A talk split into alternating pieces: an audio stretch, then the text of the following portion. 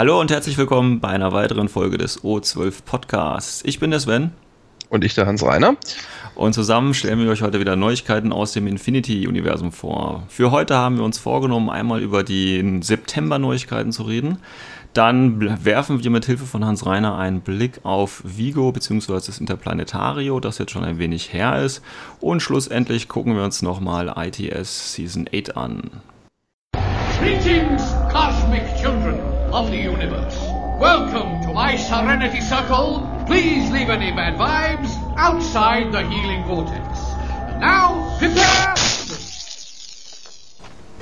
Ja, hallo. Ähm, wie ihr vielleicht alle wisst, hat Sven vor einer Weile nach einem Co-Host gesucht und ich habe mich darauf gemeldet. Ich bin der Hans Reiner. Manche von euch kennen mich vielleicht schon aus der Infinity Facebook-Gruppe oder von dem einen oder anderen Turnier oder vielleicht von der Innenseite von dem einen oder anderen Buch. Und ähm, ich werde in Zukunft Sven hoffentlich bei den Podcasts unterstützen und ein Sounding Board darstellen. Ja, ja genau. Super. Willkommen im Team, Hans Reiner. Yay! Okay. Ja, also wie man sieht, ich versuche auch die Wünsche der Community natürlich ein bisschen äh, einzufließen. Ist natürlich immer schön, wenn man dann auch einen Gesprächspartner hat. Und gerade wenn es jemand ist, der so kompetent ist wie der Hans Reiner, das darf man ja auch. Natürlich, wer könnte kompetent? Vielen Dank. Das ja, bitte, bitte. ist ein, ein, sehr nettes Kompliment. Ich nehme das dankend an. Aus okay, berufenem Munde. Ja, gut. Ähm, steigen wir mal gleich in die Thematik ein. ähm, die Neuheiten September 2016. Hans Reiner, welches äh, oder welcher ist denn dein Favorit von Overtron? Overtron, muss ich gar nichts zu sagen. Overtron. Na, warum? Ähm, weil ich auf das Modell schon eine ganze Weile gewartet habe. Ich habe hier eine Combined Army stehen, die ich mir über die letzten Monate so peu à peu zusammengekauft habe, die inzwischen auch glücklicherweise einen zusammengebaut Status erreicht hat, der es mir erlaubt, sie endlich mal anzumalen. Und ich stehe ja total auf Tags. Also mhm. Tags sind überhaupt der Grund, warum ich jemals zu Infinity gekommen bin. Ich habe auch alle Tags und deswegen muss ich auch alle Tags haben, die neu rauskommen. Und ähm, ja, da das der Tag-Release des Monats ist, der Overtron. Sehr schön. Und Schönes Modell. Der hat natürlich einen kleinen, süßen äh, Tinbots dabei, ne? wollen wir nicht vergessen. Vielleicht zwei, zwei Tinbots. Ja. Gut, über den Sinn äh, kann man jetzt ein bisschen streiten, aber okay. Albedo und Deflektor. Also das gerade Albedo ist für das Sniper-Loadout, finde ich, ziemlich praktisch. Ja, Weil wenn nee, du mit der Plasma-Sniper in der ersten Runde erstmal hingehen kannst und den äh, Multispektralvisor auf der anderen Tischseite wegnehmen, ohne dass der zurückschießen kann, dann ist das schon ein fetter Pluspunkt. Ja, nee, ich meinte eigentlich, weil die haben ja, sind ja eigentlich nur von der Funktion her äh, Ausrüstungsgegenstände. Und Aber sie sind so niedlich. Also ja, spätestens, ja. Ähm, spätestens seit Hector muss ich sagen, ich wünschte mir, man könnte die ganzen Tinbots einfach so einzeln kaufen, weil die sind halt irgendwie putzig. Naja, ähm, Corvus Belly hat ja irgendwie die Idee mal aufgeworfen, auch äh, ein 15 mm Spiel oder so rauszubringen und dann hast du gleich mit den Tinbots die ganzen Armeen fertig. ja, stimmt, du könntest die, die Tinbots dann als 15 mm ähm, Batroids nehmen, ja, warum nicht? Ja, genau, irgendwie sowas. Na gut, ja, meine Wahl äh, fällt diesen Monat auf den äh, Taskmaster. Ähm, das war jetzt zu sehen. Nicht unbedingt, weil ich das als, als schönstes Modell für diesen Monat finde, sondern ganz einfach, weil er für die Nomaden äh, völlig erfrischend ist. Also was ganz Neues irgendwie. Ja. Weil äh, so eine ähnliche Einheit, äh, allein vom Aussehen hatten sie bisher nicht. Und äh, deswegen finde ich, ist das so mein Favorit. Also weil es wirklich ganz frisch und neu und unerwartet jetzt quasi war, für die Nomaden so eine Figur zu bekommen. Also jetzt nicht, das Profil war natürlich schon, oder beziehungsweise die Figur, das Dekon war natürlich schon ein bisschen bekannt, aber so von der Art und so weiter, finde ich, ist es ein totales Novum und deswegen würde ich das schon sagen, ist mein Favorit. Und ja. ähm, den schauen wir uns jetzt auch mal ein bisschen äh, genauer an. Und zwar, ähm, Hans Reiner, hast du das Profil vorliegen oder? Ja, ja, ich habe das Profil ja, natürlich. Ich habe da mal was vorbereitet. Infinity Army ist dein Freund. Genau. Ähm, ja, was soll ich sagen? Also eine wahnsinnig interessant, ein wahnsinnig interessantes Profil, finde ich. Das fand ich schon, als es, äh, als es veröffentlicht worden ist, weil es in Bakunin eine sehr interessante Lücke löst, nämlich die Lücke von einer wirklich starken, schweren Infanterie mhm. äh, füllt, die ja bisher einfach da war. Also mhm. eine große, schwere Einheit, die Punch hat, aber noch kein Tech ist, weil den Lizard, äh, naja gut, ich weiß nicht, ich persönlich mochte den nie besonders und deswegen hat mir bei Bakunin neben den ganzen leichten Spielereien immer noch mal was Schweres mit Punch gefehlt. Mhm, das ja. füllt der Taskmaster schon mal aus. Ähm, das zweite, was ihn wahnsinnig interessant macht, äh, ist, dass er über, den, äh, über die Spezialfähigkeit Free Agent verfügt. Mhm. Das bedeutet, dass er zu Beginn jedes Spielzugs die Kampfgruppe wechseln kann. Das ist natürlich und praktisch. Das ist halt, ähm, wenn man jetzt nicht gerade mit Limited Insertion spielt, tatsächlich eine sehr interessante Fertigkeit, zumal man ihn auch als Fireteam-Duo spielen kann mhm. und quasi ein ganzes Link-Team kostenlos jede Runde in eine andere Kampfgruppe reinschieben zu können, finde ich, hat ein enormes Potenzial.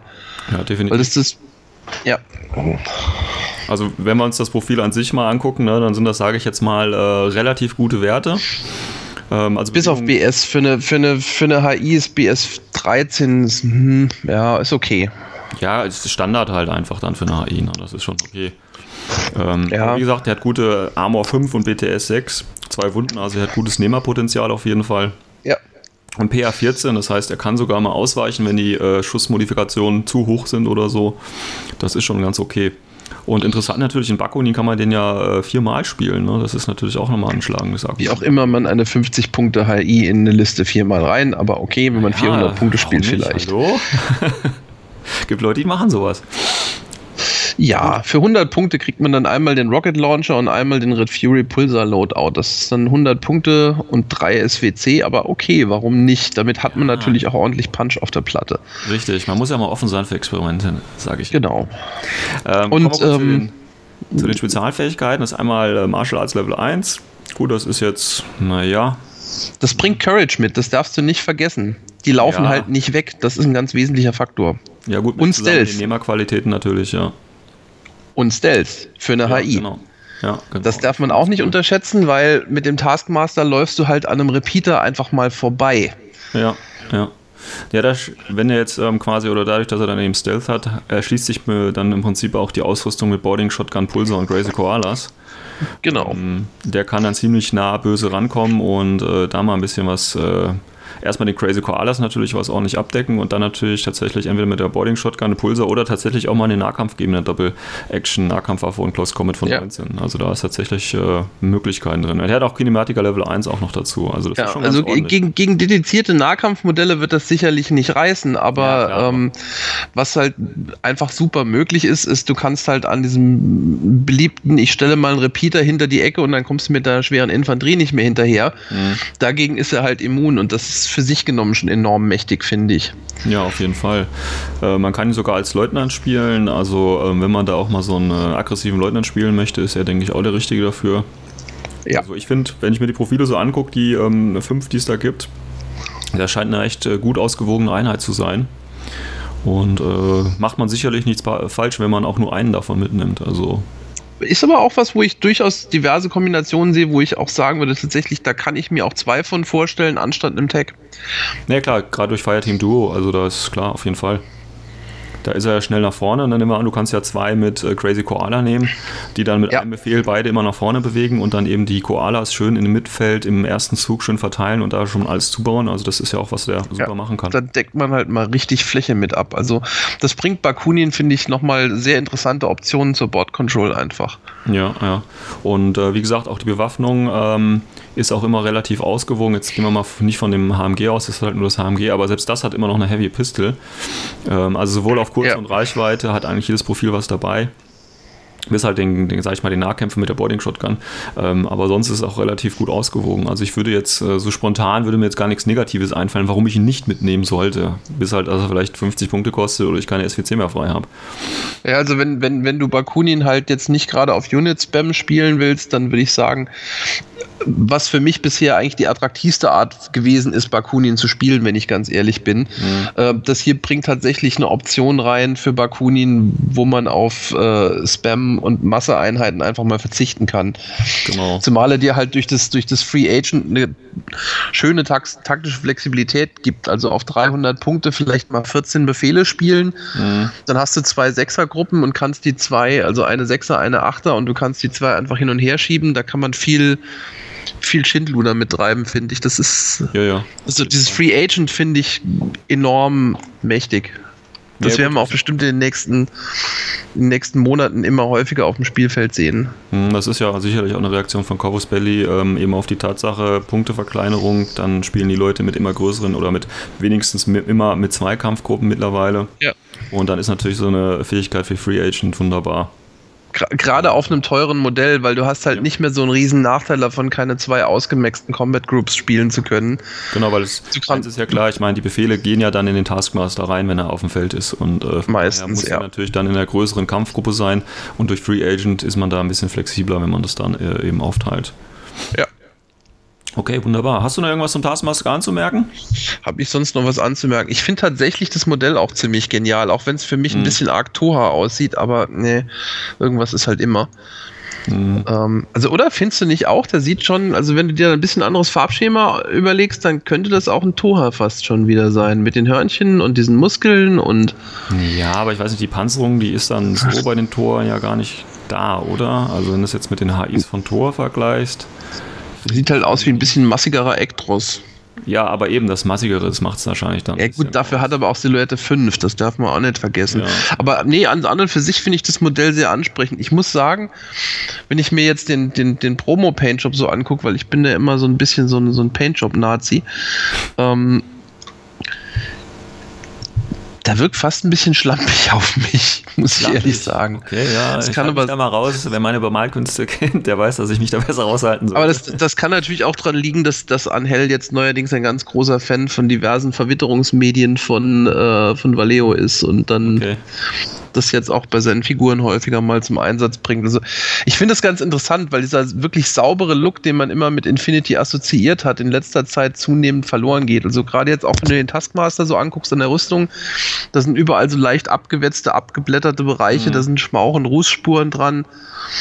Das ist, ich finde das ein bisschen schade, weil ich bin so ein Freund von sauberem. Also für mich ist Infinity so eine saubere Zukunft gewesen, immer nicht mhm. immer alles so verdreckt, aber naja. Ja. Ja, vom Hintergrund ist es aber tatsächlich natürlich äh, nach außen hin sauber, aber nach innen halt äh, schon ein bisschen dreckiger, wenn man das so sagen da kann, ja. Ja.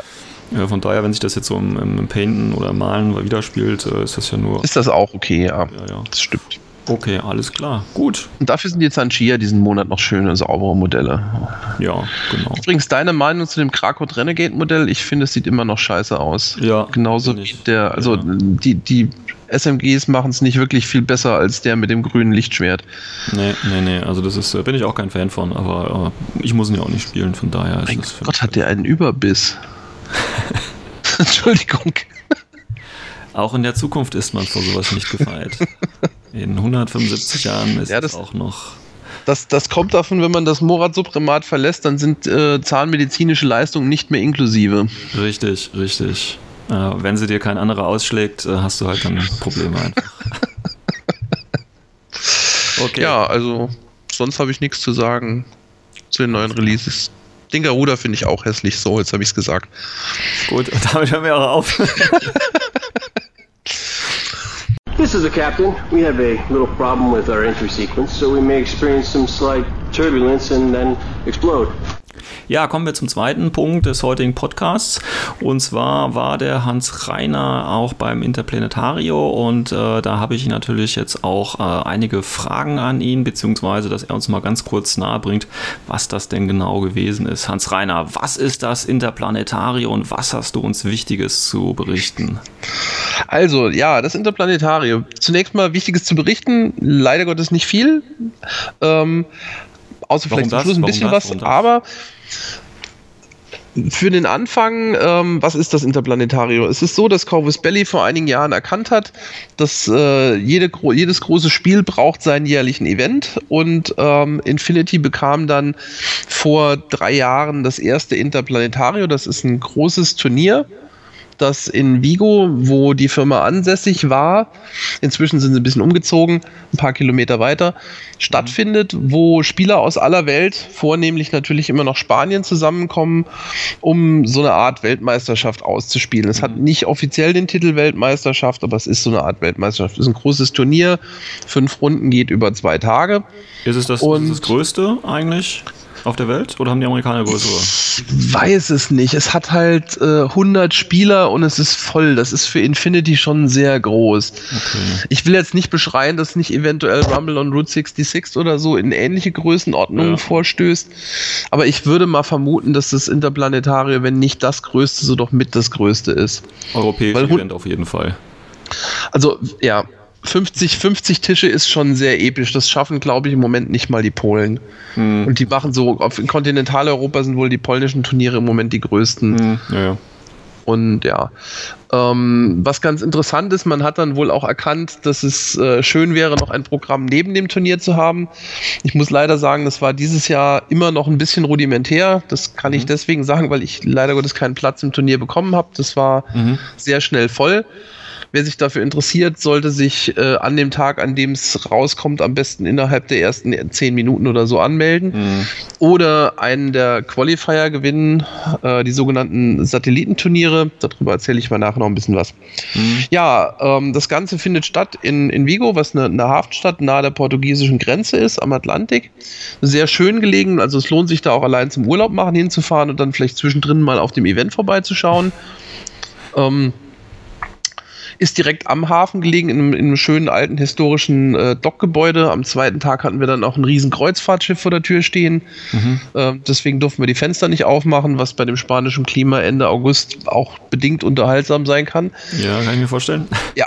Ähm, was gab es Interessantes? Es gab Malkurse mit Angel Giraldes. Äh, da hatte ich das Glück, tatsächlich reinzukommen. Und ich muss auch ganz ehrlich sagen, man kann von Angel in zwei Stunden tatsächlich einiges übers Airbrushen lernen. Ich ja. mal ja gerne und viel auch mit Airbrush, aber da kamen tatsächlich noch einige wirklich neue Impulse. Ähm, es gab diverse Workshops, diejenigen von euch, die sich für sowas interessieren.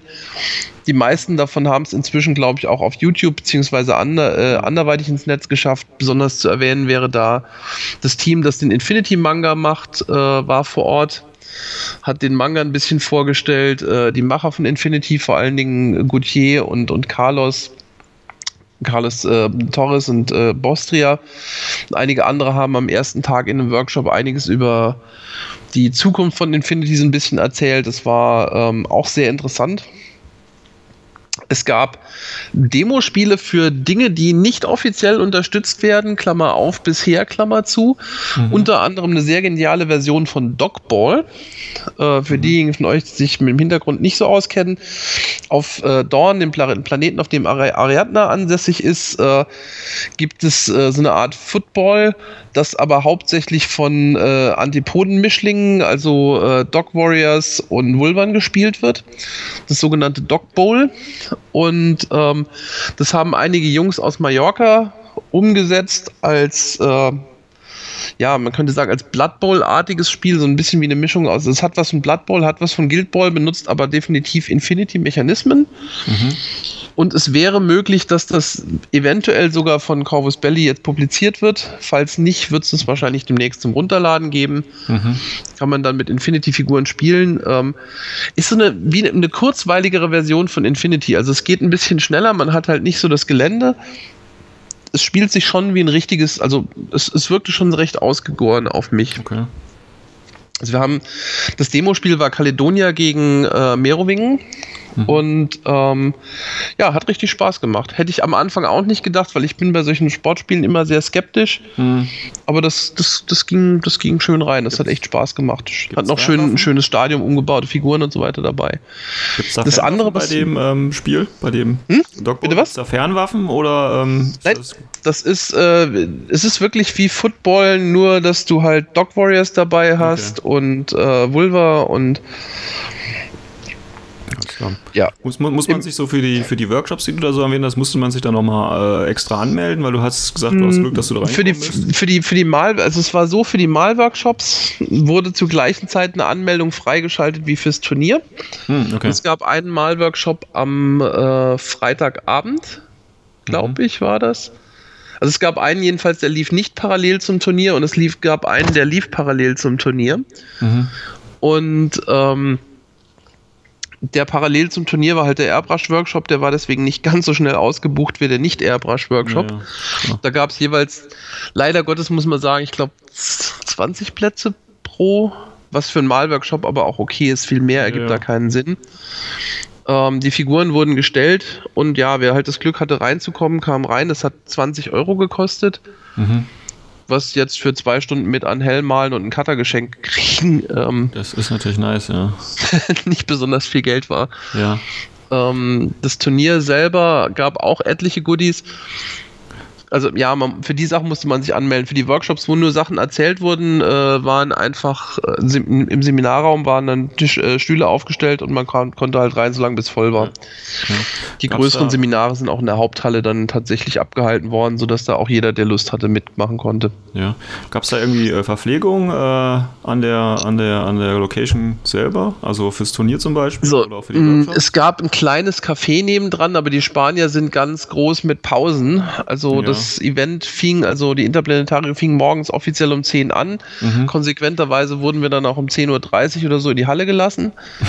Okay. Ähm, dann gab es eine Mittagspause und dann war auch abends relativ zeitig Schluss. Und da Vigo auch für, für Spanier eine Touristenstadt ist, gibt es da fußläufig drumherum relativ viele Möglichkeiten okay. für, ich sag mal, für deutsche Verhältnisse unglaublich billig essen zu gehen. Okay, okay. Also wir waren, wir waren einen Abend dann nach dem Spielen noch mit, mit ein paar Briten irgendwie so 15 Mann hoch in so einem Tapas-Restaurant und haben irgendwie mit 15 Mann die Karte rauf und runter essen gemacht mit äh, lasst das Bier und den Wein fließen, so nach dem Motto. Okay. Und haben dann, glaube ich, hinterher pro Person pauschal 25 Euro oder sowas bezahlt. Also das war, ja. Das ist im Rahmen, würde ich sagen. Ja, also für, für, für unsere Verhältnisse, das, das ging bis an den Punkt, wo es dann hieß, hey, kennt ihr schon diesen Likör? Nee, bring mal zwei Flaschen. Das war dann auch schon mit drin. Okay. Wenn man also hiesige Gastronomiepreise kennt, dann war das ähm, absolut also man zivil. Hat, man hat quasi den Flug schon allein in der Verpflegung dann wieder drin, sozusagen. Ja, wenn man so aussieht wie ich schon, für dich wäre das jetzt wahrscheinlich ein bisschen traurig gewesen, ja. aber gibt auch, ja. Okay. Ähm, aber in der Location selber gab es ein Café, da gab es dann auch die Möglichkeit, irgendwie so Croissants oder kleine Teilchen zu haben und ja. äh, in Fußreichweite gibt es dann ein, zwei Cafés und, und ein Fastfood-Restaurant und so. Okay. Ist, aber es gibt, es gibt kein Catering auf der Interplanetario. Also sie haben, äh, Corvus Belly hatte so einen kleinen Verkaufsstand, da mhm. konnte man Getränke kaufen, ein paar Schokoriegel kaufen und ansonsten halt äh, Operation Red Veil vorab erwerben, sowie äh, nochmal die GenCon Exclusive Figur und Miyamoto Musashi. Mhm. Ähm, da haben sich auch viele Leute massivst mit eingedeckt. Ich will jetzt nicht sagen, ich habe vier Lone Ranger gekauft, aber möglicherweise kenne ich jemanden, der vier Lone Ranger gekauft hat. Unknown ja, Ranger, vier? Entschuldigung. Aber weiß nie, wofür man die nochmal braucht. Ich sammle ja limitierte Figuren. Okay, gut. Damit ich sie habe. Aber nee, also war, war sehr schön, war auch insgesamt sehr familiär. Also ich würde sagen, die Veranstaltung kannst du mit einer mittelgroßen Gaming Convention oder vielleicht mit einem mittelgroßen 40k-Turnier hier in Deutschland vergleichen. Was mhm. ich jetzt, das meine ich jetzt gar nicht abwertend, mhm. ähm, weil du kannst halt, du tatsächlich Leute wie Gauthier oder wie, wie Bostria standen da halt rum und man konnte einfach hinlatschen, die einfach mal anquatschen, mit denen mhm. ein bisschen reden. Und ähm, das, das ist einfach, ich, ich finde das halt sehr schön, sehr familiär und ähm, ja. Die wollen das wohl auch so halten, was, was ich recht wichtig fand. Also die Atmosphäre war insgesamt sehr relaxed, auch während dem Turnier selber. Mhm. Äh, das Turnier war ziemlich lustig, die haben ähm, Videos gedreht die Turnier. hoffentlich irgendwann noch auf YouTube ver, äh, veröffentlicht werden. Und zwar hat Corvus Belly in der Vorbereitung des Turniers ein Video gedreht, das ich habe das nur am Rande mitbekommen, weil ich nicht selber gespielt habe, das wohl mit einem Zeitreiseplot zu tun hat. Okay. Der dann irgendwie narrativ das, äh, das Turnier eingefasst hat. Das war so, so ein bisschen augenzwinkernd leichter B-Movie-Charme, so wie das äh, Tagline-Video, was jetzt vor, ich glaube, zwei Wochen oder so veröffentlicht ja. worden ist. Okay, na super. Nee, ich, ich fand das schön. Es hat halt einfach zu dem, es hat zu dem Turnier gepasst, weißt du, es hat ja. die Sachen alle ein bisschen aufgelockert, es war lustig. Ähm, es wirkte nicht gezwungen lustig und es, es hat halt einfach gepasst. Also wenn man, wenn man auf Englisch mit brutal spanischem Akzent steht, dann also ich fand's gut. Ich fand es sehr charmant. Also man hat gemerkt, die haben sich, Corvus Belly hat sich da wirklich viel Mühe mit dem Event gegeben. Da war auch fast jeder von der Firma irgendwie anwesend ja. und hat irgendwo geholfen, sei es jetzt Catering, sei es Pinsel auszulegen beim Speedpainting oder das war einfach eine schöne runde Sache. Hast du denn auch äh, ja negative äh, oder sagen ja, Verbesserungswünsche? Ja. Ja, der ganz große negative Besserungswunsch ist, es, es gab keine Community Tables, keine Tische, auf denen man spielen konnte, die keine Turniertische waren. Ah, okay. Was in Anbetracht der Tatsache, dass das Turnier, wie gesagt, innerhalb der ersten Stunde voll war, ja. für die Leute, die dann kamen, die also ich hatte extra Figuren mitgenommen, weil ich mir gesagt habe, na gut, ich muss nicht im Turnier spielen, aber vielleicht kriege ich so ein paar Spiele zwischendrin ja, unter. Und an den Turniertischen spielen war halt nachvollziehbarerweise nicht gewünscht, weil da haben sie sich viel Vorbereitung gemacht, das Gelände von oben fotografiert, damit ja, du Hidden Deployment markieren kannst. Es lagen Karten an jedem Tisch und, und solche Sachen. Aber deswegen waren die Tische halt nicht dafür gedacht, zwischendrin mal so zum Spaß dran zu spielen. Einzelne haben das dann wohl doch gemacht, aber es haben halt freie Tische zum, zum Free Play gefehlt. Mhm. So, insgesamt fand ich das Programm für Leute, die nicht im Turnier spielen, ein bisschen zu kurz. Also ich, ich war ja unter anderem auch noch da, weil ich mit Leuten drüber geredet habe, wie der Support in Deutschland jetzt in den nächsten Monaten weiterlaufen kann. Mhm. Von daher hatte ich da zu tun. Okay. Aber ich sag mal, wenn ich da jetzt nur als Besucher da gewesen wäre, wäre mir, glaube ich, vor allen Dingen der Samstag recht lang geworden. Mhm. Ja, klar, wenn das Turnier quasi läuft und äh, das auf Turnier fokussiert ist, klar. Genau, und du kannst dann halt noch deine Demo Dog Bowl abholen und du kannst mhm. noch deine Demo Deathmatch abholen, was auch ein schöner Tisch war, ähm, wo man quasi einen Ego-Shooter mit Infinity-Regeln gespielt hat. Das war auch ganz witzig, mhm. aber das machst du halt ein, zwei Runden und dann ist auch mal gut. Mhm. Dann setzt du dich nochmal an den Speedpainting-Tisch, machst noch eine Runde Speedpainting mit, aber irgendwann ist es halt das, es wäre kein großer Schaden gewesen, einfach vier Tische da zu haben, wo sich Leute dranstellen können und einfach mal losspielen. Das ja, würde ich mir wünschen nächstes Jahr. Ja, okay. Aber Sonst vielleicht kriegen wir das ja auch. Also Weil das Turnier wird, glaube ich. Sorry? Sonst noch irgendwas? Also bis auf die äh, äh Negat, also bis auf diese, dass diese Community-Tische fehlen?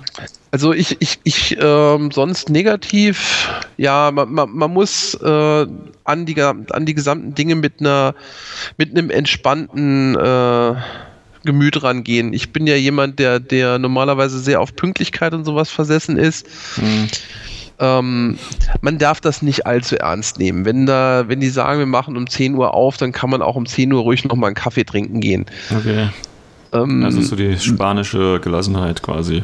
Genau, das äh, mhm. auf, auf der einen Seite war das sehr angenehm, auf der anderen Seite, wenn man halt alles super eng sieht, dann kann das recht schnell frustrierend werden. Aber wenn mhm. man sich darauf einlässt, fand ich, ähm, ist das durchaus schön gewesen. Also ich fand es sehr sympathisch. Und wie gesagt, der, das Schöne ist halt wirklich, du, du triffst da jeden, da ist jeder von der Firma da, die freuen sich mit dir zu reden.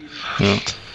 Und ähm, genau das, was man sich eigentlich immer wünscht, wenn man mal zu Corvus Belly fährt. Und ja. ähm, Sonntag gab es dann einen Besuch in der, im, im, Geschäft, in der Firma, mhm. für alle, die wollten. Also der Event war Sonntag dann, glaube ich, um 13 oder 14 Uhr rum. Mhm. Und dann sind, wer, wer Lust hatte, durfte dann mit dem Bus äh, über die Bucht rüber nach Kangas, dort ist Corvus Belly jetzt hingezogen fahren. Das war so eine Dreiviertelstunde Busfahrt. Da durften wir dann die Heiligen Hallen besichtigen, haben eine Führung gekriegt und äh, wer Lust hatte, durfte auch, glaube ich, noch mit, lass mich nicht lügen, 30% Rabatt, glaube ich, einkaufen. Mhm, okay. Das war, das war auch super nett, zumal dann, wenn man, wenn man ganz lieb gefragt hat, konnte man auch einzelne Bits mal so mhm. bekommen. Das war, okay. ja, war sehr schön. Ich habe meinen Max Scorpio jetzt. Sehr gut. ja, ich, ich gucke mal, ob ich nächstes Jahr es schaffe, äh, dran zu kommen oder dran teilzunehmen. Also ich, ich würde es dir auf jeden Fall raten. Ich weiß, ich fahre wieder hin und das Schöne ist halt wirklich, es ist landschaftlich so schön in der Gegend. Hm. Ich habe meiner Frau mit dem Handy ein paar Fotos geschickt, während ich da war. Okay. Und wir werden einfach einen zweiwöchigen Urlaub in der Gegend machen. Ja, okay, gut. Ja, also wie gesagt, es natürlich ein bisschen Urlaub dann wahrscheinlich äh, verbinden.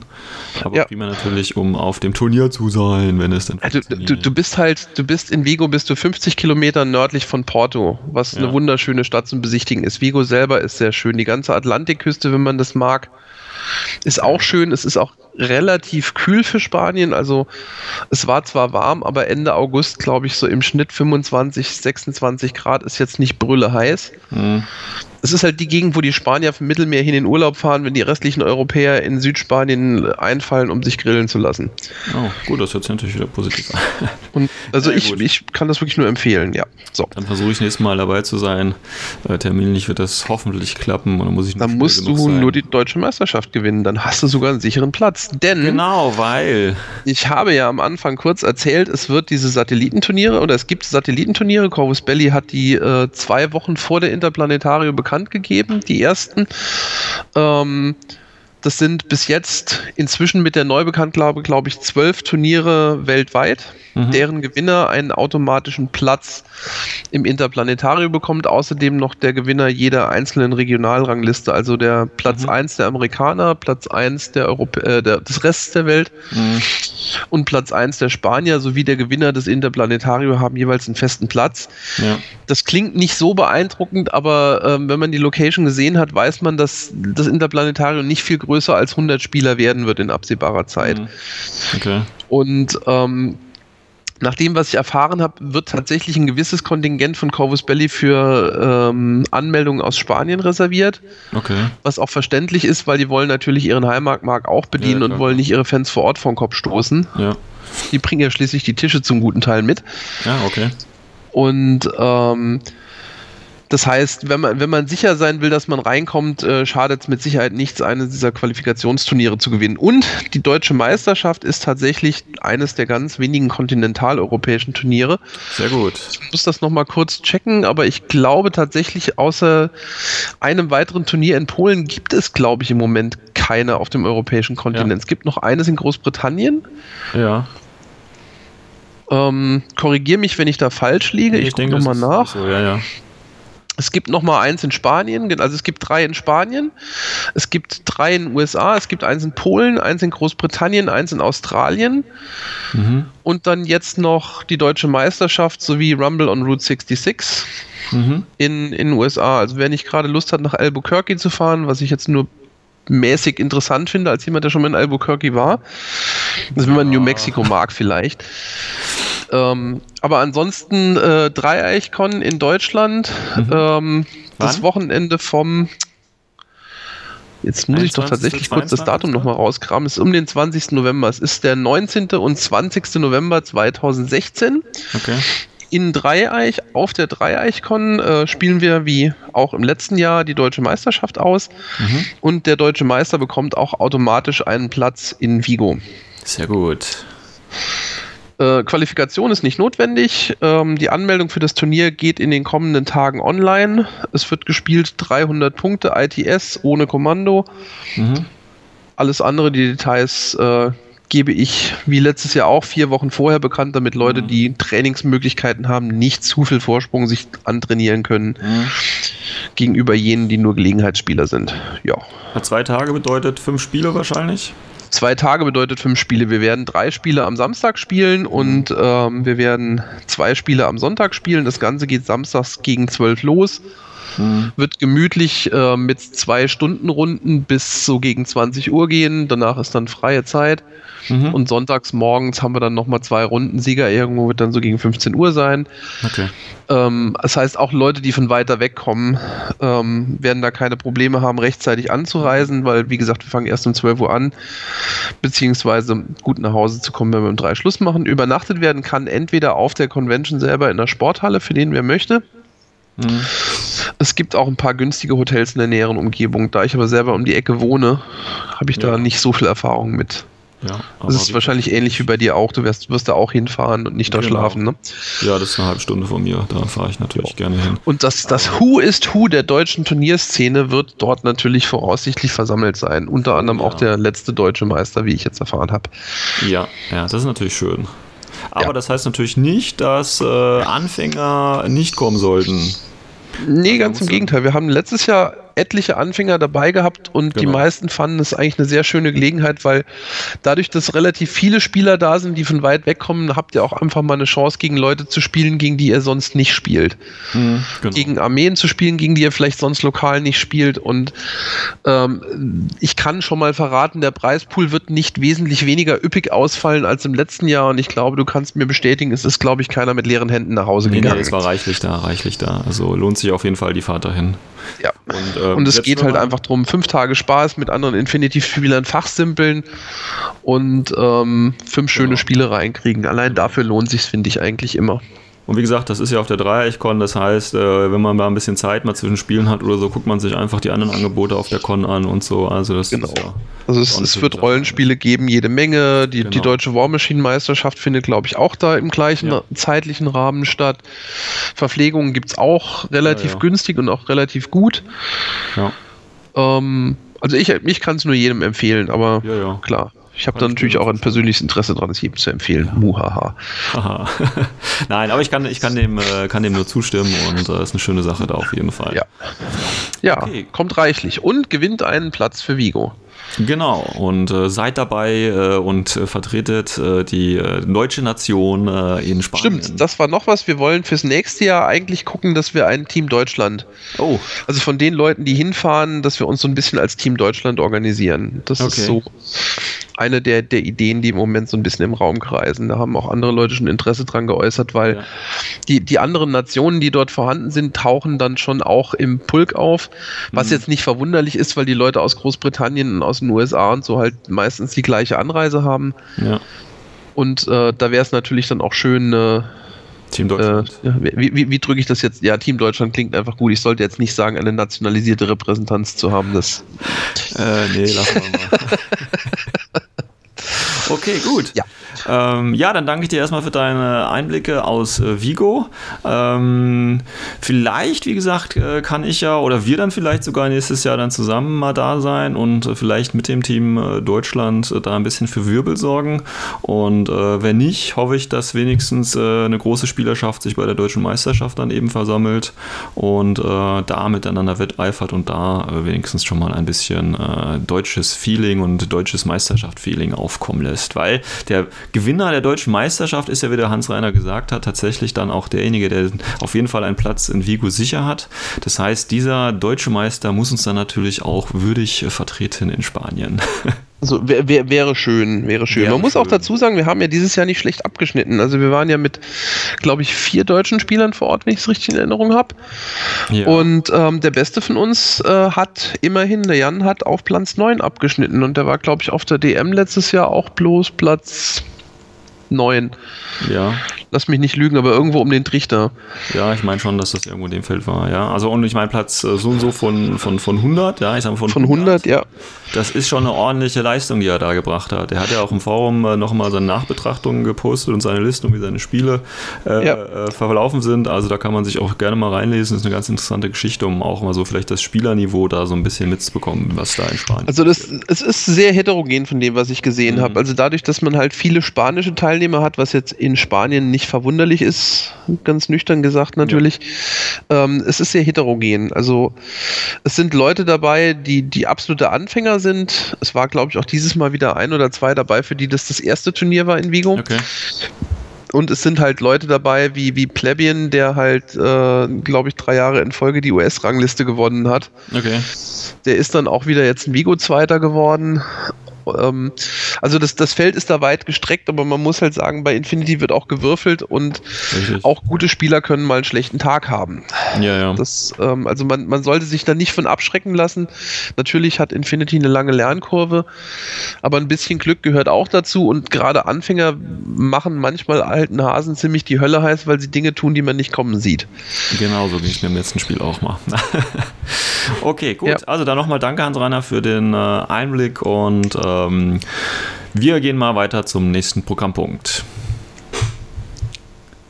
I heard you like ran into these things before. That's right. Wow, man. So like, what did you do?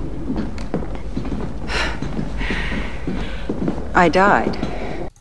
Genau. Okay, kommen wir kurz zum letzten Teil des äh, Podcasts und ähm, jetzt werden wir uns nochmal darüber austauschen, nämlich über die neue ITS Season 8 mit dem Untertitel Tagline. Ähm, für die Turnierspieler muss ich glaube ich nicht mehr ganz so viel erzählen, aber äh, für die, die vielleicht noch relativ neu im System sind, es gibt ja von Infinity das äh, sogenannte Infinity Tournament System, also das Infinity Turniersystem, das ITS und das ist so, dass von Interplanetario, da haben wir ja gerade schon ein bisschen drüber gehört, zu Interplanetario es immer wieder eine Season gibt, also eine Einheit, wo ein bisschen neue Missionen reingespielt werden, äh, die man dann eben auf offiziellen Turnieren spielen kann oder äh, dass neue Sonderregeln eingefügt werden und so weiter und so fort. Und äh, dieses Jahr bis eben nächstes Jahr Interplanetario 2017 ist es eben die Season 8. Und jetzt wollen wir mal gucken, was sich da ein bisschen geändert hat. Hans-Reiner, was ist dir als Jo. erstes aufgefallen? Also wesentliche Neuerung ist zum einen der schon wie erwähnt, der, der schon erwähnte Titel, das gab es bisher nicht. Mhm. Die letzten Jahre waren die ITS-Seasons eigentlich immer von Januar bis Ende des Jahres, mhm. was dann aber regelmäßig nicht funktioniert hat, weil bis dann Corvus Belly fertig war mit Aufarbeiten und den neuen ITS-System veröffentlichen, war es dann mehr so März bis Ende des Jahres. Mhm. Und das hat diesmal überraschenderweise sofort geklappt, also sowohl, ja. ich glaube, am 1. September, sofort am 1. September war das neue Dokument offen und ETS äh, 8 ja online quasi. Das war recht gut. War da, war da auch tatsächlich, das war, war ein Punkt, da hatte ich mit Hellois, das ist der Verantwortliche bei Corvus Belly für, für ITS gesprochen, äh, weil ich dann auch auf der Interplanetarie schon gefragt habe, so spaßeshalber, weil ich ja mit der Übersetzung ein bisschen zu tun habe, wann wir denn mit den Manuskripten rechnen dürfen, Oktober oder November. Und er meinte so, nee, nee, wir gehen am, am 1. September gehen wir live. Mhm. Gut, dann war halt die Frage, wann kriegen wir denn die Dokumente zum Übersetzen? Und er meinte, ja, wir sind ein bisschen auf den letzten Drücker, von daher vermutlich am 1. September. Okay, gut. Aber sie haben es geschafft. Und ähm, ich muss sagen, im Gegensatz zum letzten Mal wirkte das jetzt auch für mich nicht mehr so mit der heißen Nadel gestrickt. Mhm. Ähm, sie haben jetzt ein Thema drin, das, äh, wir haben ja vor ein paar Tagen das Tagline-Video, wahrscheinlich viele von euch gesehen, das auf YouTube online gestellt wurde von Corvus Belly mit diesem äh, schönen englischen Synchronisierung durch spanische Schauspieler. Ja. Übrigens alles Laiendarsteller, die bei Corvus Belly arbeiten und auch total nette ja. Leute. Und ich finde, ich ganz ehrlich, ich finde die Idee total genial. Ähm, ja, solche Videos zu machen. Trash-Faktor, ne? Und, ja, genau. Aber die, die Grundidee ist wohl, ähm, ohne da jetzt zu viel verraten zu können oder zu dürfen, dass man versucht, ein bisschen narrative Elemente in, äh, in die ITS-Seasons reinzubringen. Das heißt, die, die ITS-Seasons werden weiterhin klar mit Turnierfokus bleiben, aber man, man benutzt es vielleicht auch ein bisschen als Vehikel, um den, den Plot im Infinity-Universum ein bisschen voranzutreiben. Okay, ist das dann so, so, so, kannst du uns das sagen, irgendwie Mission, also von, von Szenario oder von Mission zu Mission oder ist das mehr so was, was Globales, was das ganze also, quasi umspannt. Ich, ich weiß noch nicht genau, was es werden wird, aber es, es soll wohl Hintergrundinformationen dazu geben und ich vermute mal, ich vermute mal, dass wir auch im Laufe der Saison dann entsprechend daran angepasste Missionen sehen werden. Ähm, okay. Das Gut. wird sich dann, denke ich mal, zeigen. So, so, wie ich die, wie ich Corvus Belly verstanden habe, ist ITS 8 für sie auch ein Weg hin zu einer, ich sag mal, zunehmenden Professionalisierung und ähm, man wird, man, man möchte da ein paar neue Dinge ausprobieren. Das haben wir jetzt ja auch schon gesehen. Das ist nicht überraschend, das wurde auch schon gesagt. Und ich, ich denke, es wird auf jeden Fall eine sehr interessante Saison, weil es gibt jetzt zu meines Wissens erst, erstmalig jemand, der das hauptamtlich, also der sich wirklich als Hauptaufgabe bei Corvus Belly nur um dieses Turniersystem kümmert. Mhm. Und ähm, ja, ich erwarte da eine Menge interessante Entwicklungen in diesem Jahr noch. Also ja. Ich meine, die haben sicherlich auch die Bedeutung von, von den ja. Turniersystemen überhaupt erkannt, ja. Äh, weil klar. Infinity hat natürlich auch sehr schöne Figuren, das heißt, spricht natürlich auch jetzt primär Maler an, aber hat eben auch einen sehr kompetitiven Charakter und äh, da braucht man natürlich ein ordentliches ja. Turniersystem, ganz klar. Und man, man, muss halt ganz ehrlich sagen, wenn man am Markt guckt, welche Systeme sich erfolgreich langfristig etabliert und gehalten haben, dann sind das Systeme, die Organized Play, wie man das so schön nennt, in der. Branche genau. anbieten. Ja. Und Organized Play heißt halt, die Firma macht sich Gedanken darüber, was sie den Leuten regelmäßig Interessantes zum Spielen anbieten kann. Dazu gehört Turniere zu veranstalten, Dazu gehört halt auch diese Rangliste, die mit ITS kommt. Äh, ich weiß nicht, ob du das schon mal erwähnt hattest. Ähm, ITS bietet ja nicht nur einen Rahmen für Turniere an, sondern die Ergebnisse der Turniere werden auch weltweit gesammelt. Mhm. Und es gibt dann äh, in drei Regionen, Amerika, Spanien und Rest der Welt, eine, eine Rangliste, in der Spieler nach einem Elo-System, das ist ein, ein gewichtetes Wertesystem aus dem Schachbereich, ähm, eingeordnet werden und wer die Saison gewinnt, bekommt dann von Corvus Belly auch nochmal einen besonderen Preis, äh, einen Pokal mhm. und auch wieder einen Platz auf dem nächsten äh, Interplanetario-Turnier. Genau. Und du, also man versucht es schon so ein bisschen sportlich aufzuziehen, sag ich mal. Ja.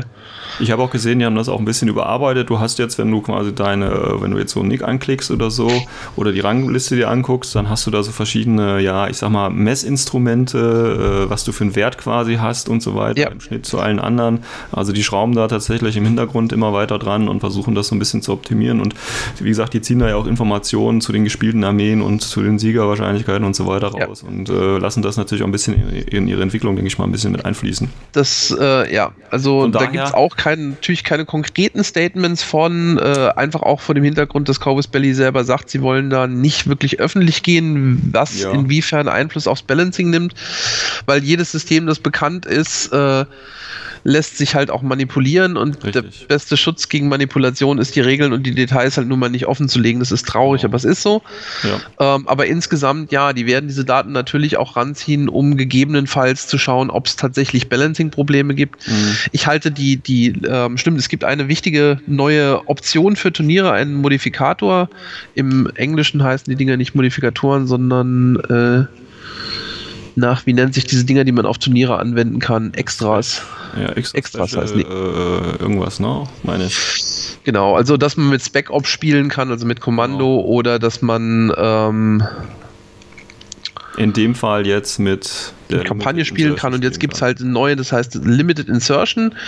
Und äh, das ist auch eine sehr interessante Änderung. Viele Leute haben sich ja darüber beklagt, dass das Spiel zu massenlastig wird, dass es sich so ein bisschen wegentwickelt vom Skirmish. Mhm.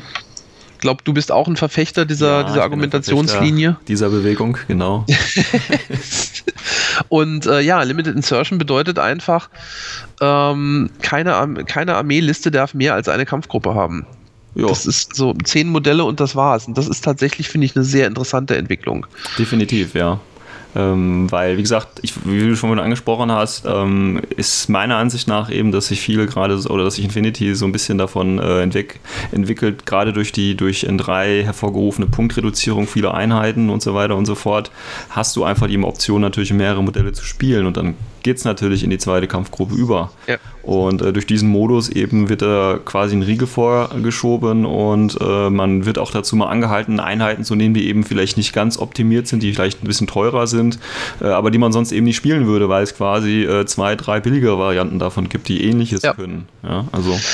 Also ich, ich denke auch, es gibt da zwei Sachen, die dazu führen. Zum einen ist es der Punkteverfall mancher Einheiten. Es ist aber auch, habe ich den Eindruck, bei vielen ähm, Missionen jetzt vor allen Dingen in den zurückliegenden zwei ITS-Saisonen der hohe an, äh, Seasons, der hohe Anteil an Knopfdrücker-Missionen, ja. die einfach dazu führen, dass äh, viele Befehle haben immer, immer wertvoller geworden ist ja. gegenüber weniger Befehle haben. Ja, tatsächlich. Es ist ja mit einer der Gründe, warum wir damals angefangen haben, Schachuhren einzuführen, weil wir halt gesagt haben, bei begrenzter Zeit, wo einfach nur für das ganze Spiel ein Zeitfenster auf dem Turnier da ist, mhm. muss derjenige, der viele Befehle hat, ja nicht mal Ressourcen dafür bezahlen, dass er viele Befehle hat, weil er kann sich pro Befehl genauso viel Zeit lassen wie jemand, der nur 10 hat. Ja. Und ich, ich denke, das ist auch in der Hinsicht, äh, gibt es zwei interessante Entwicklungen. Zum einen halt, die Missionen gehen wieder ein bisschen weg vom Knöpfe drücken mhm. und zum anderen halt das Limited Insertion, was auch bedeutet, dass das taktische wieder ein bisschen mehr, in, also das, das kämpferische ein bisschen mehr in den Vordergrund tritt, auch mal teurere Elite-Einheiten zu mhm. spielen und ja. Und ich finde, es also macht auch ein bisschen, bisschen härter wieder, wenn man das so sagen kann, weil wirklich, wenn du jetzt eine Einheit verlierst, dann hast du nur noch neun Befehle und wenn du zwei verlierst, hast du nur noch acht. Also da hast du halt keine 14, 16 Befehle und wechselst mal kurz die Kampfgruppe. Äh, das funktioniert dann halt einfach nicht mehr. Also da tut jeder Verlust eigentlich schon so ein bisschen weh. Ja, das, und, das ist äh, auch das einzige, das einzige Manko, das ich mit dieser Begrenzung halt tatsächlich sehe, ist die, der, die taktische Anwendung von Command-Tokens hm. am Anfang des Spiels man kann ja einen Command-Token ausgeben, wenn man nicht der erste Spieler ist, um dem Gegner zwei Befehle zu klauen. Mhm. Das ist so eine Fähigkeit, die ich extrem zwiespältig betrachtet habe, weil sie gegen Gegner, die große Listen mit vielen Befehlen haben, fast wertlos ist. Ja. Weil, ja toll, dann benutze ich halt nur 16 statt 18 Befehle. Mhm. Das tut mir jetzt aber weh. Äh, während es gegen Gegner mit kleinen, äh, ich sage jetzt mal mit dem Minimum, was man meistens auf Turnieren sieht, und das sind gegen 10 Befehle tut es halt richtig weh. Ja. Ähm, ja, da, da weiß ich halt nicht, ob das in Limited Insertion ein bisschen eingeschränkt werden sollte, meinetwegen, dass man einen Befehl klauen kann. Zwei Befehle Also da könnte ich jetzt natürlich äh, aus Erfahrung gegensprechen, ja, weil ich bin ja sowieso einer, der, wie gesagt, äh, eigentlich schon immer nur zehn Befehle gespielt genau, hat. Ja. Und mir klauen sie auch immer zwei Befehle, dann habe ich halt nur acht. Äh, aber auch mit zwei Spekulo kann ich auch mit acht Befehlen was machen. Also das funktioniert, ja. Ähm, deswegen, ich fand wenn, du, wenn du jetzt Corregidor spielst, würde ich aber sagen, wird es ein bisschen schwieriger. Wenn ja, du dann halt meine, mit lauter 4-2 Bewegungstruppen rumläufst. Ja gut, aber du hast ja wie gesagt, du gibst die Befehle dann natürlich an andere Einheiten aus. Äh, ähm, also ich finde das, äh, ich finde das völlig okay und ich habe halt diesen Aufschrei auch nicht verstanden, weil es gab da so ein, gerade im internationalen Forum natürlich so, so einen kleinen Aufschrei, ja, äh, Infinity ist jetzt nicht mehr Infinity, weil bla blub und so. Und ich sag so ganz am Anfang, ja, ich sag mal jetzt so als auf, auf Veteran fast schon, ja, ganz am Anfang haben wir auch immer nur mit zehn Befehlen gespielt, ja, so zu N1 oder N2 Zeiten oder das was auch genau, immer. Genau, und das ging auch damals. auch, ja. Also, und, und da gab es auch schon Missionen, wo ich viele äh, Befehle in irgendein Terminal reinstecken musste, weil ich 20 Mal oder eben 8 Mal die 20 gewürfelt habe. Ja, das passiert halt einfach. Aber dann finde ja, ich eher, sollten Sie drüber nachdenken, diese, diese Mission, wo ich eben äh, irgendwo was machen muss oder würfeln muss, dass Sie das eben erleichtern, also die Wahrscheinlichkeit einfach erhöhen für verschiedene Einheiten, dass ich plus 3 äh, für Spezialisten bekomme und die normalen halt, und alle Figuren können es machen, aber Spezialisten kriegen plus 3 oder so eine Geschichte, ja, äh, um quasi die Wahrscheinlichkeit, dass da fünf Befehle auf der Strecke bleiben, nur weil ich das Terminal nicht bedienen kann, äh, einfach reduziert wird. Also das fände ich dann eher die richtige das, Richtung. Das sehe ich ähnlich, zumal man halt auch ganz ehrlich sagen muss, letzten Endes, es ist ein Tabletop, bei dem gewürfelt wird. Wenn man nicht würfeln will, dann soll man halt eben Schach oder Dame spielen. Das ist halt so. Ja. Ähm, ich, kann das, ich kann das Geschrei ehrlich gesagt auch nicht ganz nachvollziehen. Zum einen, es ist eine Option und es sieht im Moment nicht danach aus, als ob es der neue Quasi-Standard wird. Ja. Ähm, zum anderen muss ich auch ganz ehrlich sagen, ich finde alles, was es den Leuten aufnötigt, die Komfortzone spielerisch zu verlassen, mhm. ist gut. Genau. Ich sehe das zum Beispiel auch bei Tischen so. Also es haben sich teilweise in Spanien oder auch bei der letzten DM einige Leute über teilweise sehr offene Tische mhm. aufgeregt. Das sind halt die Leute, die dann halt achtmal Chain Rifles und schwere Flammenwerfer dabei hatten, weil bei ihnen daheim werden ja immer so volle, so vollgebaute mhm. Tische gespielt, weil in Anführungszeichen Scharfschützengewehre sonst zu stark sind. Ja. Scharfschützengewehre sind teuer. Es ist gut, dass sie auch mal stark sind. Ja. Und ein guter Spieler muss mit wechselnden Szenarien, muss meiner Meinung nach mit wechselnden Umständen, wie zum Beispiel Limited Insertion, aber auch mit einer wechselnden Geländedichte einfach klarkommen. Dafür kann man zwei Listen einpacken.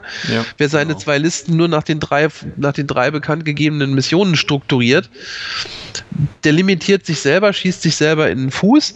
Ja. Das ist ein Lernprozess, aber da muss ich auch sagen, spätestens wenn ich halt auf einem Niveau von einem Interplanetario oder so spiele, muss ich dann halt einfach sagen, dann darf ich halt nicht mit dem Anspruch hingehen zu gewinnen, wenn ich ja. nur in meiner Komfortzone spielen will. Und das, genau.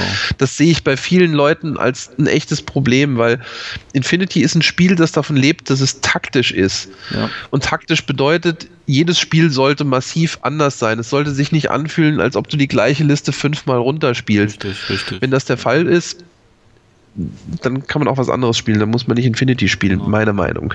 Ja, nee, das stimme ich dir zu. Also Spiel der Flexibilität, ich muss auf alles mich einstellen, ich muss mit allem umgehen können und das zeigt, zeichnet meiner Meinung nach eben auch den guten Spieler aus und nicht zu sagen, ja, ja ich, äh, ja, ich spiele immer das, ich gewinne immer damit eigentlich, weil bei uns in der Meta das so gespielt und, und die Tische in unserer Meta so aussehen und jetzt komme ich plötzlich hier hin äh, und dann mache ich erstmal einen Aufriss, weil, keine Ahnung, wir haben hier zwei Todeszonen auf dem Tisch. Ja, dann ist es so. Dann ja. geh doch mal raus in die Natur und äh, guck mal, wie es da aussieht. Da gibt es mehr als nur ein, zwei zwei Todeszonen in der Stadt. Genau ja, das. Also, wenn, wenn der Tisch für Scharfschützengewehre zu stark ist und du hast kein Scharfschützengewehr dabei, muss ich halt sagen, vielleicht denkst du das nächste Mal drüber nach, statt acht Chain Rifles und, und Kombi-Rifles ein oder zwei Scharfschützengewehre mitzunehmen. Richtig, das genau, könnte nützlich genau. sein. Ja, natürlich. Also das ist einfach, da muss man sich, damit muss man rechnen einfach, ja. Und genauso genau. ist es jetzt eben äh, mit dem neuen Modus, ja, der wie gesagt ja überhaupt kein Standard ist, also ja nicht verpflichtend, es ist ja einfach nur optional. Das heißt, genau. Turnierorganisatoren können sich entscheiden, ich will es so machen oder eben auch nicht. Also und, wir, wir äh, werden das jetzt mit Sicherheit ein paar Mal sehen, weil viele Leute das ausprobieren mhm. wollen, was auch verständlich ist, weil es halt, wie gesagt, ein angesprochenes Problem bedient.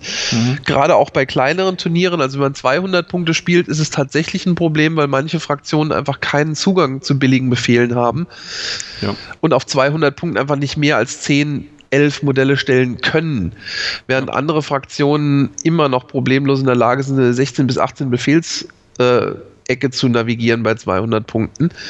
Und ja, da muss ich halt einfach sagen, get used to it.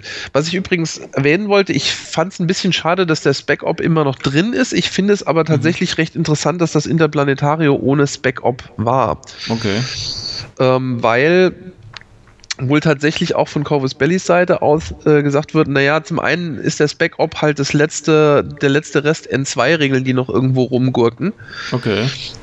Ähm, und zum anderen ist es halt auch tatsächlich so, dass der Spec-Ops einem halt ermöglicht, außerhalb der Schwächen der eigenen Fraktion zu navigieren. Also ja, Gerade bei Sektorlisten hat man ja eine massive Einschränkung der Verfügbarkeit ja. von Material und wenn du mit Spec-Op spielst, kannst du die häufig bis zu einem gewissen Grad ganz gut kompensieren. Ja, eben. Wenn du den weglässt, wenn du den weglässt, musst du halt innerhalb der gegebenen Einschränkungen arbeiten, was ich ja. persönlich eigentlich reizvoller finde. Ja, aber wie gesagt, das Backup ist halt so eine Krücke.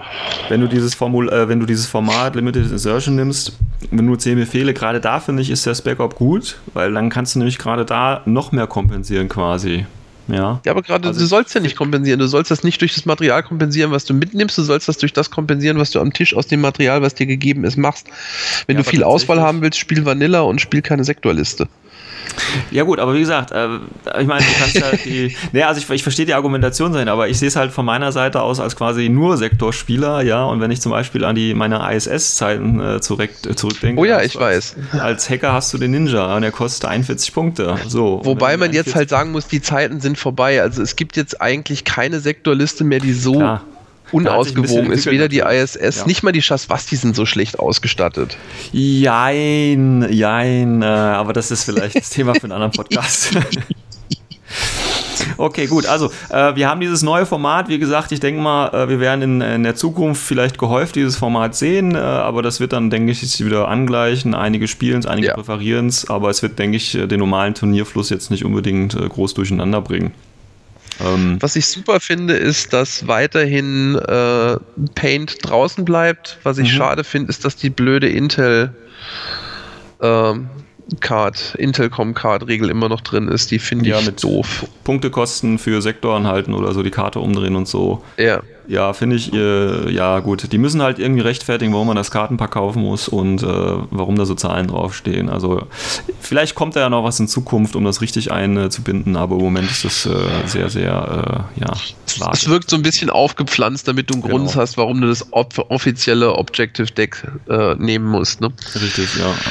Also finde ich auch. Ich meine, es sind schöne Karten, schönes Artwork und äh, nettes Merchandising, sage ich mal. Tolle Übersetzung. Vergiss nicht die tolle Übersetzung beim geheimen Missionsziele-Deck. Äh, wieso was? Äh, Habe ich da was verpasst?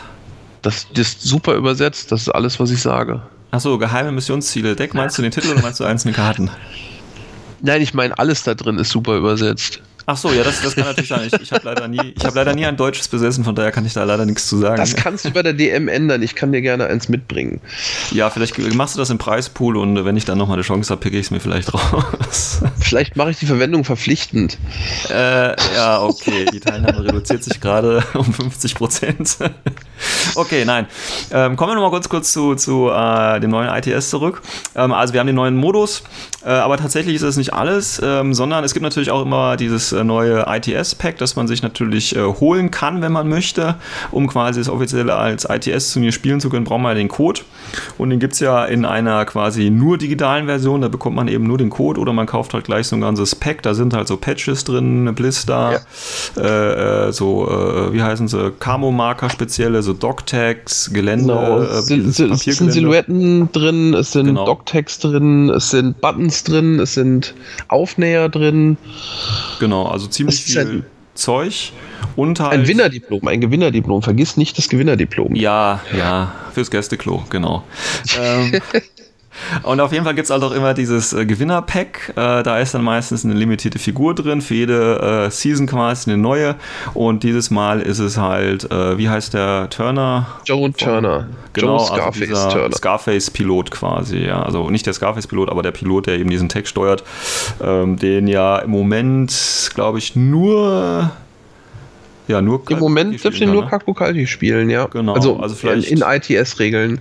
Genau, also es war, aber bisher war es ja eigentlich so, dass äh, die, die äh, verfügbar oder die ähm, Möglichkeit, diese limitierte Mi Miniatur einzusetzen, hat ja immer mehrere Fraktionen ähm, Ja, getroffen. also ich meine, also die, die, die letzten die letzten Jahre, also es waren schon immer Söldner, es ist jetzt immer ja. noch ein Söldner. Jetzt lass mal gucken, der, der allererste, den es gab, war Max Scorpio. Mhm. Das war ein Bounty Hunter, der von allen menschlichen äh, Hauptfraktionen, also nicht Sektoren, eingesetzt werden konnte, den aber kein Mensch benutzt hat. Genau. Äh, das zweite war dann, glaube ich, die äh, der Sniper-Kopfgeldjäger, wenn ich es richtig habe. Die, die, die, die Dame mit dem Multisniper-Rifle. War doch die Miranda Ashcroft, oder? Nee, Miranda Ashcroft war Artbook. Ah, okay, gut. Äh, das war die, die Sniper Rifle war dann im zweiten drin. Ähm, auch wieder ein Kopfgeldjäger, der theoretisch in allen menschlichen Fraktionen mhm. eingesetzt werden kann, den ich noch nie irgendjemanden habe benutzen sehen. Ich schon, ich schon. Dann äh, vor zwei Jahren war es dann Lemuet, genau. der äh, Toha-Söldner. Genau. Der darf tatsächlich von allen Fraktionen eingesetzt werden und der wird tatsächlich recht viel bespielt. Den habe ich zum Beispiel noch nie gesehen echt, den habe ich schon häufig gesehen. Also den benutzen ziemlich viele Leute, weil okay. es halt Toha hat zwei Lebenspunkte wegen ja. Symbio-Rüstung, hat ODD, hat ein Multischarfschützengewehr für 40 Punkte. Sieht aber so ein bisschen aus wie Frankenstein. Also, naja. er, er, ist, ich weiß, das Modell ist hässlich und das ist für ja, dich ein Ausschlusskriterium, aber es ist tatsächlich eine, eine, eine nützlich bespielbare Figur. Und dann jetzt in der ja. letzten Saison gab es halt den, den Krakot Renegade, diesen, ja. diesen Morat-Flüchtlingssöldner, der merkwürdigerweise aber, obwohl er desertiert ist von der Combined Army, immer noch von der Combined Army eingesetzt werden kann. Genau, ja. Und dann dieses diesmal halt der äh, Turner als. Äh, Joe Turner. Das ist übrigens schon das zweite Modell von Joe Turner. Den gibt es ja. ja. auch schon als. Ähm, ach, wie heißt die Serie nochmal? Bootleg, genau. Bootleg, genau die gibt es ja auch schon als, als Bootleg-Figur, wo er aus seinem Tag aussteigt und einem Caliban auf die Nase boxt. Und das Modell sieht überhaupt auch gar nicht schlecht aus. Ne? Also, dass man da jetzt gerade für ihn einen Resculpt machen muss, ne, ist auch so eine Sache. Aber es kommen ja generell, also wir, wir dürfen ja Vermutungen anstellen, was Tagline bedeutet. Das hat vermutlich was mit Tags und Tag-Piloten zu tun. Ja. Das Denn. Ähm, auf den letzten Seminaren sind für so ziemlich sämtliche Tags, die noch keine Pilotenmodelle haben in der einen oder anderen Form, sind Modelle Piloten angekündigt worden. Ja. Also ja. es ist ein Raicho-Pilot angekündigt für die Moha, äh, für die Mohat. Ja. Es ist ein Gorgos-Pilot angekündigt für die äh, Toha. Ja. Ähm, was fehlt Für noch? Schaswasti war aber nichts dabei, oder? Wenn ich mich richtig was? erinnere. Schaswasti war aber kein Pilot dabei, oder? Ah, ne, ist ja auch. Äh, die, die, die, Sphinx ist ein Remote Presence Tag, ja, ja, wenn ich mich nicht schwer täusche. Richtig. So, okay, ähm, also da kann man ja mal vermuten, weil wie gesagt, die Söldner aus den letzten Jahren oder die Figuren aus den letzten Jahren sind ein bisschen universeller einsetzbar gewesen und äh, jetzt quasi äh, Turner nur für eine Fraktion äh, ist da ein bisschen komisch, finde ich. Also, ja, ich ähm, bin, bin auch mal gespannt, was da noch kommt. Das ist richtig. Also also da muss zumal ich halt was ändern, weil sonst bringt mir das Winnerpack ja gar nichts, wenn ich nicht eine Fraktion spiele. Das wäre ein bisschen. Zumal man halt auch bedenken muss, das ist mir nämlich auch beim, beim drübergucken dann aufgefallen, ähm, der, der, der Wink ging ja überall Richtung Tech-Piloten. Und wenn du dir jetzt mhm. anguckst, zum Beispiel, äh, Pranoceania hat keine Tags mit Piloten. Mhm. Mhm. Ähm, Ariadne hat keine Tags. Überhaupt. Nee, ähm, mit Franzosen, ne? Ja, die, stimmt, die Merowinger können den Anaconda nehmen, das stimmt, ja. Genau.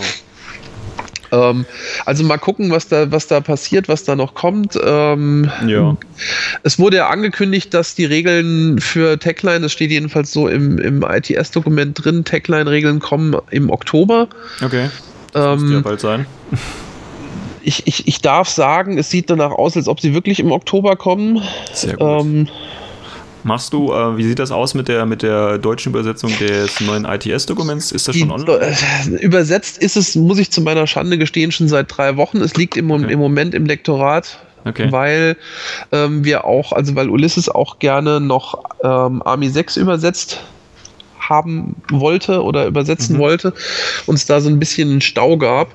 Ähm, es wird jetzt aber wohl doch erst ITS 8 innerhalb der nächsten ein, zwei Wochen auf Deutsch erscheinen, wenn ich das okay. richtig sage und wenn ich es richtig mitgekriegt habe. Und ähm, Army 6 kommt dann möglicherweise erst nach Humans 4N3. Ähm, da muss man mal gucken, da, da, sind noch ein paar Dinge im Argen. Generell will Ulysses aber jetzt in näher, näherer Zukunft mehr Sachen machen. Also es ist angekündigt, dass äh, Humans 4.3 pünktlich kommen wird auf Deutsch, im Oktober wie angekündigt. Okay. Äh, in 2016, das sollte man dazu sagen, weil es wurde immer mal wieder die Frage gestellt, Oktober ja, aber welches Jahr? Mhm. 2016. Und ähm, Ulysses bemüht sich da wohl auch jetzt mehr, ähm, ich sag mal, kleine Goodies zu machen. Also es, es ist geplant und es soll kommen. Ähm, ein Glossar Deutsch-Englisch, Englisch-Deutsch. Okay. Ähm, Natürlich die ITS-Regeln. Ähm, es soll ein vereinigter Index rauskommen für beide Bücher, wo also das Humans 4.3 und äh, N3-Regelbuch in einem Index zusammengefasst sind, wo man schneller Sachen finden kann. Okay. Und ein vereinigtes Tabellenwerk soll rauskommen, also die Anhänge sozusagen aus den Büchern und äh, wenn ich das richtig gesehen, dann auch noch die Waffentabelle, aber das wird jetzt mit Sicherheit alles nix, nicht über Nacht passieren. Das wird ja, so ja. peu à peu, denke ich mal, rauskommen. Aber ja, da, da finde ich, das finde ich auch gut. Also Ulysses bemüht sich da im Moment auch zu schauen, dass das deutsche Material in adäquater Qualität und adäquater Zeit rauskommt, weil das kriegt man, also ich weiß nicht, ich kriege das halt auch, wenn ich in Läden und so äh, zum Spielen bin, halt häufiger mal mit, dass Leute sagen, klingt gut, aber das ist mir auf Englisch alles ein bisschen viel, zumal Infinity ja, ja doch nicht wenig Regeln hat. Ja, habe ich auch schon mitbekommen. Ich und enthalte mich jetzt einfach mal einer, äh, meiner kritischen Stimme und äh, hoffe einfach mal, äh, dass das so ist. Ich denke, du hast da mehr Einblick und kannst da sicherlich ein äh, qualitativ ja. besseres Urteil abgeben. Und wir hoffen einfach mal, äh, dass das in naher Zukunft äh, so kommt. Genau. Ähm, ja, dann bleibt noch, einfach noch zu sagen zum, zum neuen ITS, dass ein paar Missionen rausgeflogen sind. Äh, Beacon and Beacon Race, Coffin Raiders und Emergency Transmission sind raus. Wie bedauerlich. ja, das ist halt so eine, wie du schon vorhin angesprochen hast, so eine Knöpfchendrücker-Mission. Und wenn die rauffliegen, ja. ist jetzt nicht so schlecht, finde ich. Ja, ja, eben. Es sind halt einfach Missionen, die enorm große Listen einfach sehr stark bevorteilt eben, haben. Eben, ja. Und äh, dazu ist nur eine neue dazugekommen, das ist Capture und Protect. Ähm, aber da werfen wir dann nochmal einen näheren Blick in einer weiteren Folge des Podcasts ja. einfach drauf. Gut, Hans-Reiner, dann würde ich sagen, wir sind fertig. Ja. ja. Vielen Dank fürs Mitmachen lassen. Ja, gerne, gerne. Ähm, ich bin mal auf die äh, Kommentare natürlich gespannt, auf die Reaktionen jetzt. Äh, also wie es gilt natürlich wie immer. Habt ihr Anregungen, äh, Anmerkungen, Fragen, Kritik, postet irgendwie, schreibt eine E-Mail, kontaktiert mich auf Facebook, wo auch immer. Feedback ist so sehr, sehr wichtig. Und oh ja. äh, natürlich diese Folge ganz besonders äh, bitte auf, darauf achten, was der Hans Reiner so von sich gibt, ob das alles so in Ordnung ist, ja, und äh, dazu mal was sagen, damit ich dann quasi entscheiden kann, ob der Hans Reiner äh, auch ein Stammkunde bleibt oder ich ihn doch noch auswechseln muss. ich bin ja als Klugscheißer weit im Land bekannt, von daher. Ja, genau, aber ich glaube, da wir uns nicht ganz so viel und äh, von daher äh, wenn man sich dann halt eben äh, im regelmäßigen Turnus äh, unser äh, Zwischenspiel hier quasi antun möchte, dann freut mich das natürlich umso mehr. Ja, Auf dann danke ich mich nochmal bei dir, Hans-Reiner, für die äh, guten Beiträge. Gerne, äh, gerne. mich bei den Zuschauern fürs Zuhören und äh, würde sagen, wir sehen uns bald wieder. Bis dahin, euer Sven. Jo, tschüss. Ciao.